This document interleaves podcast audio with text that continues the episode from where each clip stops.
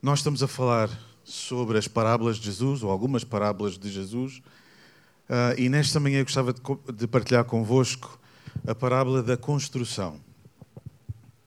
A parábola da construção. Fazer ou não fazer? Eis a, eis a questão. Se pudéssemos ser um pouco shakespearianos, Shakespeare é assim uma, uma figura que alguns conhecem, outros não. Ser ou não ser foi uma das questões de, um, de uma das obras dele. Eis a questão. A parábola da construção está em Mateus, no capítulo 7. Convido a abrir os aparelhos, os... desde que não seja para o WhatsApp e para as mensagens. É permitido pegar no telemóvel agora, está bem? Abrir a Bíblia. Quem trouxe em papel está quase em desuso, também pode. Vamos ler juntos. Mateus capítulo 7, versículos 24 a 29. E é Jesus que está a falar. Portanto, quem ouve estas minhas palavras, diz Jesus, quem ouve as minhas palavras e as pratica, é como um homem prudente que construiu a sua casa sobre a rocha. Caiu a chuva, transbordaram os rios, sopraram os ventos e deram contra aquela casa, e ela não caiu, porque tinha seus alicerces na rocha. Mas quem ouve estas minhas palavras e não as pratica, é como um insensato que construiu a sua casa sobre a areia, caiu a chuva, transbordaram os rios, sopraram os ventos e deram contra aquela casa, e ela caiu. E foi grande a sua queda. Noutra tradução diz que foi grande a sua destruição, foi total a sua destruição. E quando Jesus acabou de dizer estas coisas, as multidões estavam maravilhadas com o seu ensino, porque ele as ensinava como quem tem autoridade e não como os mestres da lei. Provavelmente a maioria de nós ainda se lembra do 11 de setembro. Só dizer estas duas palavras, 11 de setembro. Lembra-se? Quem? quem? Lembra-se disto? No, no dia 11 de setembro de 2001, algumas pessoas muito mal intencionadas decidiram lançar alguns aviões contra uns edifícios. E foi grande a sua destruição. Nomeadamente as Torres Gêmeas em Nova York.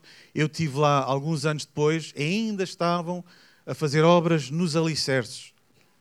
Foi grande a sua destruição. Mas aquelas, aquelas obras foram tão bem feitas, tão bem feitas, tão bem feitas, que evitaram uma destruição ainda maior. Se não houvesse alicerces daquele tamanho, e pelas imagens nós podemos ver que um caminhão parece um, quase um grão de areia, na profundidade e na dimensão daquele espaço, se não houvesse alicerces bem feitos, imagina, um avião vem contra um edifício, o edifício cai contra outro edifício, o outro edifício, era tipo dominó, como estava a dizer o pastor Bruno há bocadinho. Era, seria muito pior. Os alicerces são fundamentais na construção. Sim ou não? E Jesus está a dizer exatamente isto. É fundamental na nossa vida pensar naquilo que não se vê. E vou repetir. É fundamental pensar naquilo que não se vê. Nós ocupamos-nos imensamente com aquilo que é visível. Olha, eu hoje tomei bem, desfiz a barba em algumas zonas da cara, vesti-me, pus perfume, tentei que a roupa se adequasse minimamente não trouxesse bolinhas laranjas com riscas castanhas e quadrados, não sei o quê, isto na nossa cultura é estranho. Vamos à China, isso é normal, é do mais. Vocês chegarem à China algum dia, vão ver que as pessoas parecem que estão às escuras de manhã, pegam, não estou a brincar, isto é literal, pegam a roupa e vestem. Se quer lá saber se é azul, se é quadrado, se é as riscas, aquilo parece as geometrias todas, as cores todas, não, é, não faz mal. Mas na nossa cultura eu tentei adequar-me. Preocupamos-nos muito com o que está à vista. Mas Jesus o que está a dizer é que aquilo que é fundamental também é fundamental, é aquilo que não se vê, porque os alicerces não se vê. Em relação à construção, Jesus diz o seguinte: ambas as pessoas ouviram as palavras de Jesus, sim ou não? Ambas ouviram as palavras de Jesus. Um teve revelação, outros não. Um ouviu e pensou: isto é importante, isto é fundamental, bora lá fazer aquilo que não é visível e construir para baixo. Por isso, ambos ouviram as palavras de Jesus e ambos construíram. Toda a gente faz vida. Até os sem-abrigo fazem vida. Fazem vida que querem. Uns desejam ter castelos e palácios e, e 15 vivendas. Não interessa, mas todos nós ocupamos-nos em viver e em ter vida, sim ou não? Todos nós construímos coisas. Todos nós construímos. Bem, mal, não interessa. Gostamos mais, não gostamos, ou gostamos menos, não faz mal. Mas todos nós estamos em construção. Ambos construíram, com uma diferença. Um ocupou-se, ganhou cal, gastou tempo, investiu dinheiro, investiu recursos para aprofundar em cima da pedra, que é dura, que é difícil, que dá trabalho, que não se vê ainda por cima, que não se pode valorizar, tem que lá estar. Um fez isso e outro não. Muito mais rápido, muito mais fácil, muitíssimo mais barato. Construiu a casa. Ambas as casas bonitas, lindas, agradáveis, bom de estar, bom de acolher, bom de ser acolhido. Que bom. Amém. Jesus também diz que a chuva caiu sobre uma e outra casa. Vou repetir. Jesus disse que começou a chover sobre uma e sobre outra. E Jesus disse que choveu de tal maneira que os rios começaram a transbordar. E transbordaram não só para um, mas como para outro. Jesus disse também que o vento começou a soprar e soprou de tal maneira forte sobre as duas casas que uma, por estar em cima da areia, destruiu. Veio por aí abaixo. Vamos lembrar aqueles vídeos que se viu há pouco tempo do, do Brasil, quando, quando aquela barragem uh, rompeu-se. Meu Deus, que horror! Que é possível? Oh, grande foi a sua distribuição, diz Jesus. Mas uma não caiu. Essa é a diferença. Há cristãos que julgam pelo facto de o serem, de serem cristãos, nunca ficarão doentes. Os seus filhos vão brincar para o jardim, mas nunca ficam com os, com os joelhos verdes da relva. As calças deles, ah, eu sou carente. As calças dos filhos, quando vão para o jardim, nunca vão sujar. Eu estou a exagerar para tentar apelar àquele sentimento que nós temos de que, porque somos filhos de Deus, nada de mal nos acontece. As dificuldades não chegam até nós. Vocês estão muito calados. Jesus diz, Jesus diz, vai chover. Mas é que vai chover. Aliás, ele, ele teve o desplante, desculpem a minha expressão, a gente está-se bem por isso, eu posso falar assim. Teve o desplante de dizer: Nesta vida tereis bênção, vitória, alegria. Nós não precisamos ser encorajados para ouvir isto. Não, Jesus preparou-nos para aquilo que é difícil. Ele não quis ser nosso amigo, ele quis ser nosso pai. E pai que é pai, não se preocupa em ser amigo. Já é, ama. É ou não é? Pai que é pai, preocupa-se em preparar o filho para a vida. Às vezes dói. É difícil construir, não é? Raízes, alicerces. Não é assim, não é este o caminho, não vais por aí, não pode ser. Há outros pais que dizem, ah, coitadinho, coitadinho quando tiver 30 anos. Alô? Alô?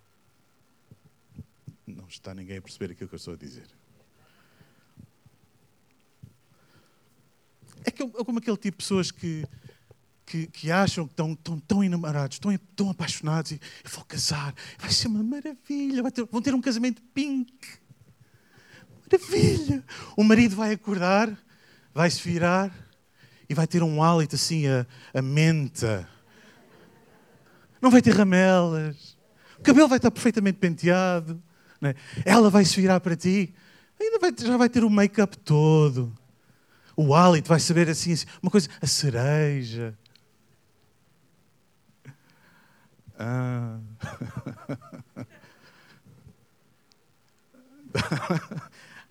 yeah. Gente pensa, o meu carro, eu sou filho de Deus, o meu carro nunca vai ser vandalizado, nunca vai ser riscado de uma ponta à outra. Ai, que dor. Não, é? não a proteção dos anjos de Deus. Nunca vou ter apertos financeiros, nunca vai ser difícil, nunca vou sentir desenquadrado. Não é nada disso que Deus nos diz, não é nada disso que a Bíblia nos ensina, não é nada disso que esta parábola nos ensina. Diz que virão tempos difíceis, virão dificuldades, virão contrariedades, mas Ele está conosco. Ele está conosco. E se pusermos em prática a Sua palavra, temos alicerces para aguentar e para acolher aqueles que não têm onde estarem acolhidos. Alô? O que é que vocês acham que para Jesus representa uma grande queda ou uma grande destruição? Vamos lá pensar, vamos, vamos nos pôr no lugar de, de condição de Deus. O que é para Deus? Pronto, aqueles que têm dificuldade em fazer isto vão fazer o seguinte: o que é para si, para ti, para você, para tu, para ti, para tu, para ti. É que eu, eu cresci no estrangeiro e esta coisa do você e do tu é tão complicada às vezes. Não é mesmo falta de respeito. Eu acho que tu e você são a mesma coisa. Pense o seguinte: sou pai, sou mãe. O que é para. Posso, pode dizer para ti? Obrigado. O que é para ti uma grande destruição do vosso filho ou da vossa filha? Não respondam. Pensam, aqueles que não são, não são pais ainda são filhos, por isso façam esse exercício, está bem? Pensar no teu filho, na tua filha. O que é que representa uma grande destruição? Aperto financeiro, desemprego, Falta de carreira. Falta de saúde. Não ser dono de uma casa, ter que alugar. O, que é uma grande destruição para um filho? Bora lá ser sinceros. Não se chama cemitério?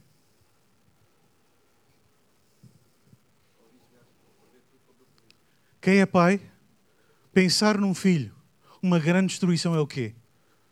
é morte. Não é natural um pai perder um filho. Não é a ordem natural da vida, mas acontece. Não será esse a grande destruição? Então, do que é que Jesus está a falar? Das nossas casas, dos nossos carros, das nossas finanças? Não. Ele está a falar da morte eterna.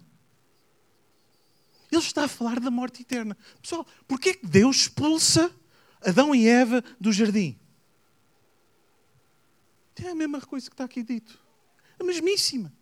Grande é a destruição. E Deus, que é um Pai amoroso, não está para facilitar, não está para tornar confortável, não está, também o faz, é verdade, Ele é muito bom, Ele ajuda-nos e facilita-nos muita coisa, é verdade. Mas essa não é a teologia sobre a qual a nossa vida está assente. Ele que é um pai amoroso, a preocupação dele é que o meu filho não morra para a eternidade. Eu quero que ele esteja comigo para sempre. E vou fazer tudo e mais alguma coisa para ver se consigo a atenção dele. Para que perceba que eu estou na presença dele. Para que tenha esta revelação. Para que diga, Pai, aleluia, eu amo-te, perdoa-me. Yes, é só isso. Sem pernas, sem pescoço. Sem pescoço é difícil. Sem pernas, sem braço, sem mão, sem um olho. Isso não é o mais importante. O importante é a eternidade. Dizia eu que, Jesus, que Deus expulsou Adão e Eva do jardim por uma razão simples. Estava lá o fruto da vida eterna. E Deus não quis que o homem, que o ser humano, permanecesse na eternidade em morte.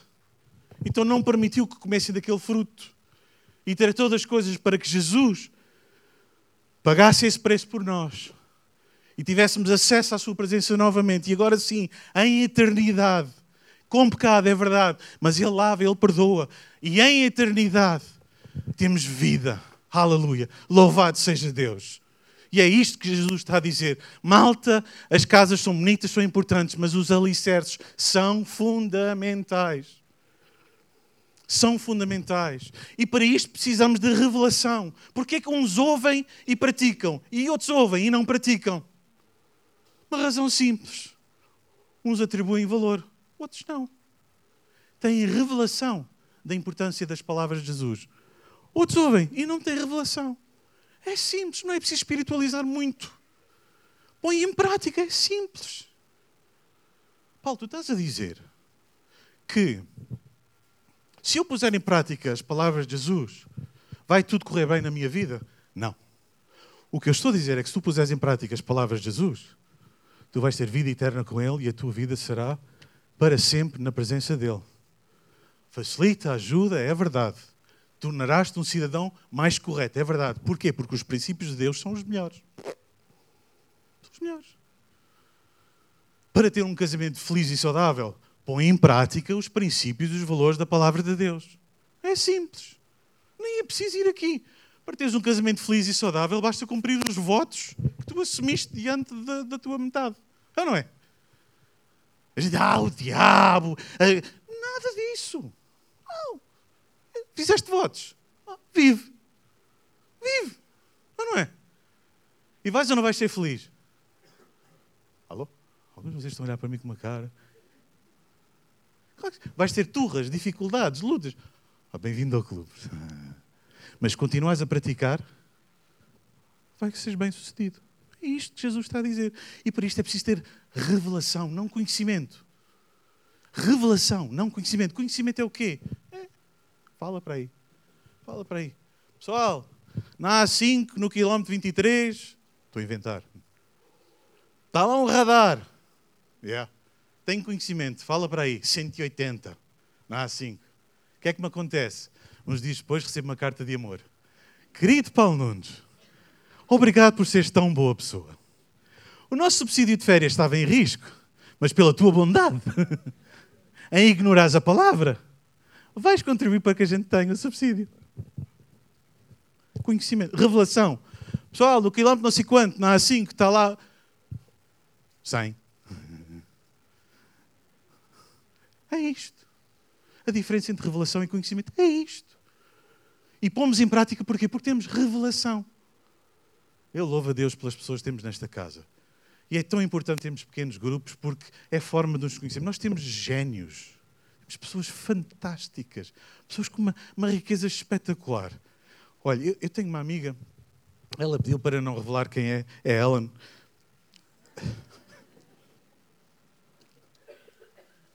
É uma pessoa, para além de, de gênia, espetacular. Está não, não sei se posso dizer, não digo. Ela é arquiteta e, como estamos a falar de construção, eu pedi-lhe um favor.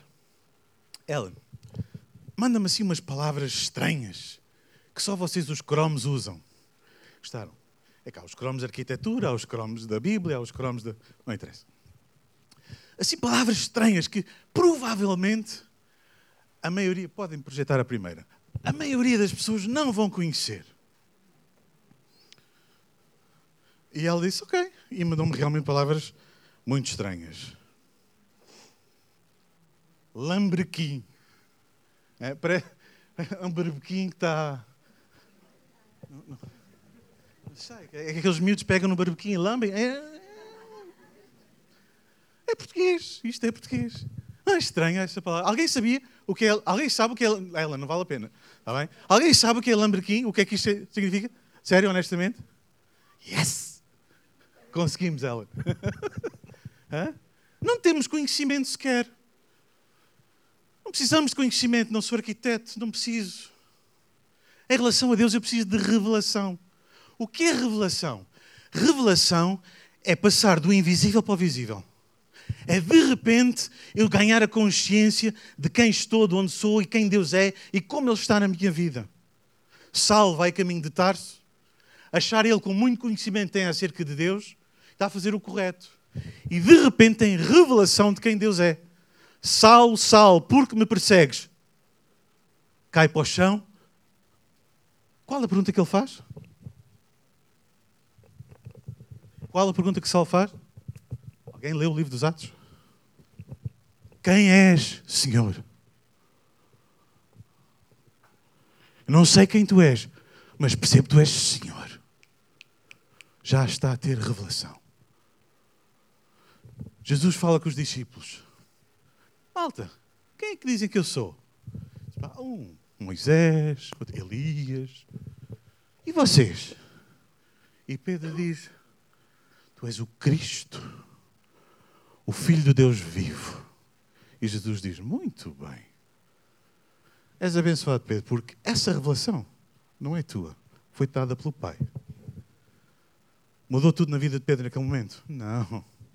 Alguns capítulos a seguir, ele diz: Eu, Jesus, nunca ouvi, não conheço. Alguns capítulos mais à frente, no outro livro, estão a orar em Jerusalém em obediência. Ouçam, em obediência ao conhecimento que lhes foi dado. Jesus diz: Fiquem em Jerusalém, em oração. Eles, está bem ficaram em oração. E de repente cai o Espírito Santo sobre as suas vidas, têm revelação como nunca tiveram daquilo que Deus é, daquilo que Jesus fez e da importância da vida deles. Saem para a rua pregar, sem medo de serem encarcerados, sem medo de serem mortos, sem medo de nada, a perceber a eternidade das pessoas e o que elas precisam, a ter um encontro real com Deus. Aleluia. E 5 mil convertem-se na primeira pregação. E a vida de Pedro foi perfeita de ir para a frente? Não, é um processo. Processo. Revelação é isto. Está lá. Eu não sabia que estava lá. Desta metade para aqui estão três palavras debaixo de uma cadeira. Desta metade para aqui estão três definições debaixo de uma cadeira. Procurem debaixo da vossa cadeira. Se a cadeira ao teu lado estiver vazia, procura. Vocês acreditam? Muito bem. Muito bem. Alguém já encontrou. Ah! Não pode ser. Não acredito. Ellen, não acredito. Muito bom. Nós combinamos isto. Não. Aqui ainda não encontraram? Aqui, as três palavras. Estás aí, estava por aqui, algures. Vejam lá debaixo da vossa. Está por aqui. Aqui já. Ah, falta uma. Vejam no chão, se calhar caiu. Está colado debaixo da cadeira. Vocês não são cooperantes. Esta secção vai ser punida. Está aí alguns. Vejam, vejam lá.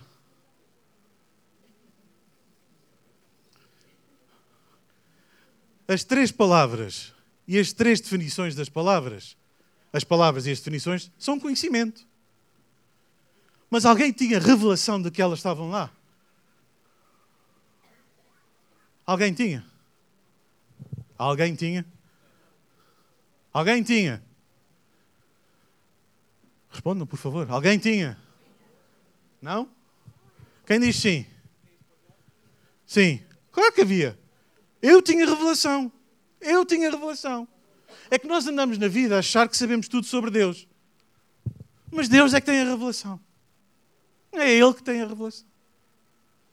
E Ele tem tanto para nos revelar. Ele quer nos revelar tanto.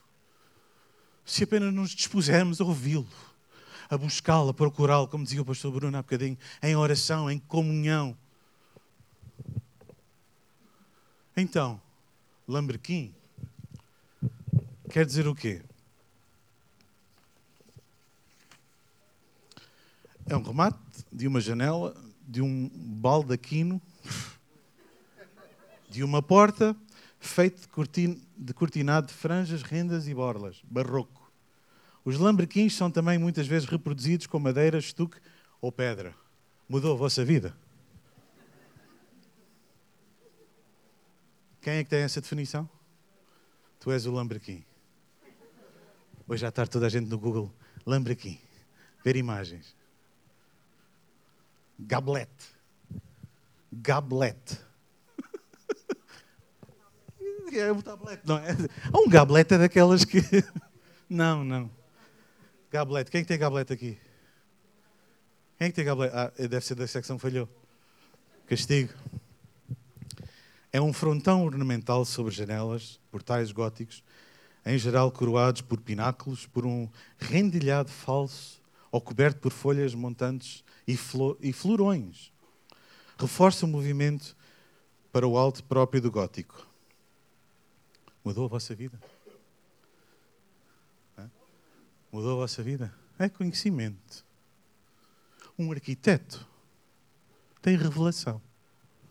Sabe como é que isto funciona? Eu não faço ideia o que é isto. Sabe como é que isto funciona? Na estrutura. Há coisas que nós desconhecemos, que Deus quer acrescentar à nossa vida, porque Ele sabe como é que isso vai funcionar na nossa vida. Temos a consciência que somos todos adotados por Deus? vou repetir a pergunta. Temos todos a consciência que fomos adotados por Deus? Somos filhos por adoção, diz a Bíblia. Vou repetir. Somos filhos por adoção por parte de Deus. Quem adota, escolhe amar. Os pais e os filhos que aqui estão agora vão tapar os ouvidos, está bem? Os pais nem sempre têm intenção de fazer filhos. Alguns estão escandalizados. O quê? Eu não fui ideia dos meus pais. Tenho dois irmãos. Costumo dizer, o mais velho foi encontrado no caixote do lixo. O mais novo foi adotado. O único verdadeiro filho sou eu. É uma brincadeira, como é óbvio. Mas precisamos ter esta revelação. Deus escolhe amar. Deus escolhe amar. E por isso somos filhos. E enquanto não tivermos esta revelação de que somos amados enquanto filhos, não temos a preocupação com os filhos que ainda não têm a revelação de que são filhos. E que o vento vai soprar. E que a chuva vai cair. E que os rios vão transbordar e que se continuarem assim, grande vai ser a sua queda. Malta, essa é a nossa responsabilidade. Levar esta revelação a quem não a tem. Então não estamos aqui para melhorar a nossa vida. Não estamos aqui para ganhar conhecimento. Estamos aqui para receber e partilhar revelação de quem Deus é, para que de, de, daqui a 15 minutos até ao próximo domingo possamos viver em função disto mesmo. Vemos muitas casas, mas não vemos os alicerces. E levar esta revelação a quem está a caminho da destruição total, essa é a nossa responsabilidade enquanto comunidade. Amém? Este é o nosso peso. Não estamos cá para nos sentirmos melhor. É impossível sentirmos-nos melhor. Somos amados pelo Deus Todo-Poderoso. Tu tens essa revelação. Se tens essa revelação, és um bem-aventurado filho. Se não, hoje ainda é dia. Percebe que Deus escolheu amar-nos. Como é que estás a construir a tua vida? Não, a gente vê. A gente vê o que está visível. E os teus alicerces, como é que estão? Estás a viver? Estás a pôr em prática? É que estar em família e estar em comunidade também é bom por causa disto. Chamamos à, à responsabilidade uns aos outros. Se calhar é por isso que alguns não querem fazer parte de um pequeno grupo. Não sei, não sei. Não estou a julgar. Não estou. E muito menos a condenar. Mas é importante. É importante. Como é que estás a construir? Os meus amigos brasileiros têm um, uma frase espetacular o, o abecedário do cristão é simples, só tem quatro letras. Obedecer. Obedecer. Não, não é? Pais, bora lá ser sinceros. O que é que vos agrada muito? Hã? Quando os filhos vão por um caminho que não é aquele que, que acham que é o melhor? Hã? Não toque, não toque, não toque. Tocou. Não vais, tu vais cair, tu vais cair, não, não vai. Caiu. Também é importante, também é importante caírem e queimarem. E, e... Faz parte. A nossa maior guerra é apontá-los do caminho da cruz. Essa é a nossa maior. Eu, eu costumo dizer: tenho uma oportunidade, uma oportunidade de trabalhar para criar ou educar filhos como cidadãos responsáveis. Uma é até eles saírem de casa. Depois daí, o trabalho está feito.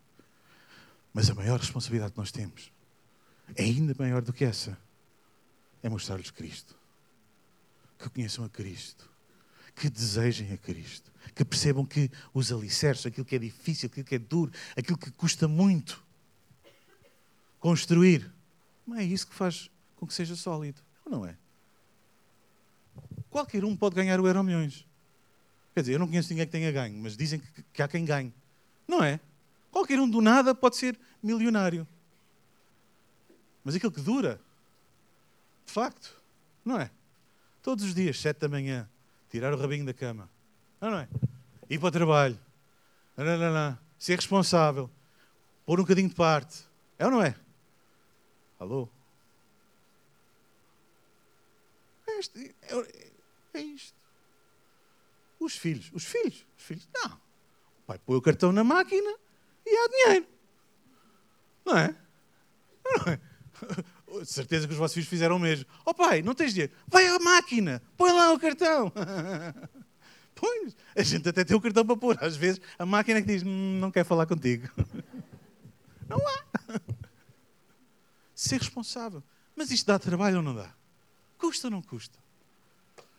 Temos de ter a consciência que é a eternidade que interessa. E as pessoas com quem trabalhamos, as pessoas com quem estudamos, as pessoas com quem convivemos, temos esta responsabilidade de lhes trazer a revelação. Já está presente. Eles não sabem. O que é que vão fazer a seguir com isso? Não é nossa responsabilidade. Como é que estás a construir na tua vida? Como é que estás a construir o teu casamento? Como é que estás a construir com os teus filhos? Como é que estás a construir comunidade aqui? É uma escolha. Todos ouvimos a palavra. A seguir é uma escolha. E eu quero ser parte daqueles que, quando o vento soprar, quando a chuva cair, quando o rio transbordar, permanece de pé. E não sei como lá vou chegar, mas um dia, não sei em que estado é que vou estar, mas desejo muito ouvir. Bem está, bom e fiel servo. Aleluia. Podemos ficar de pé. O grupo louvor pode subir.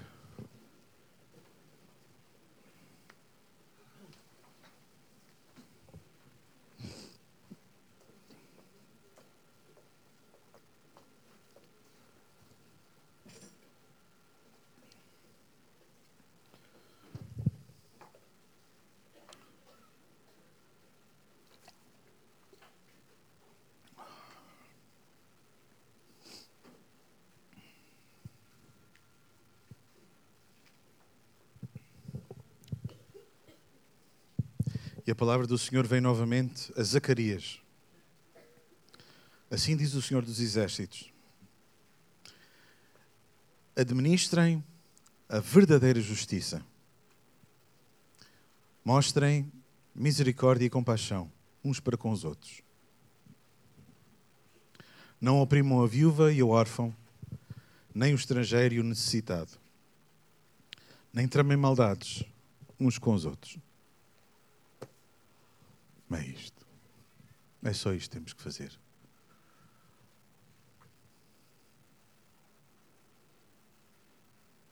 Não interessa se até aqui tens construído bem, se daqui para a frente não continuas a construir. E também não interessa se até aqui não tens construído bem, se tomares a decisão não hoje, de Deus, não sei muito bem como, mas eu estou nessa. Eu quero edificar aquilo que não se vê para que aquilo que se veja seja eterno.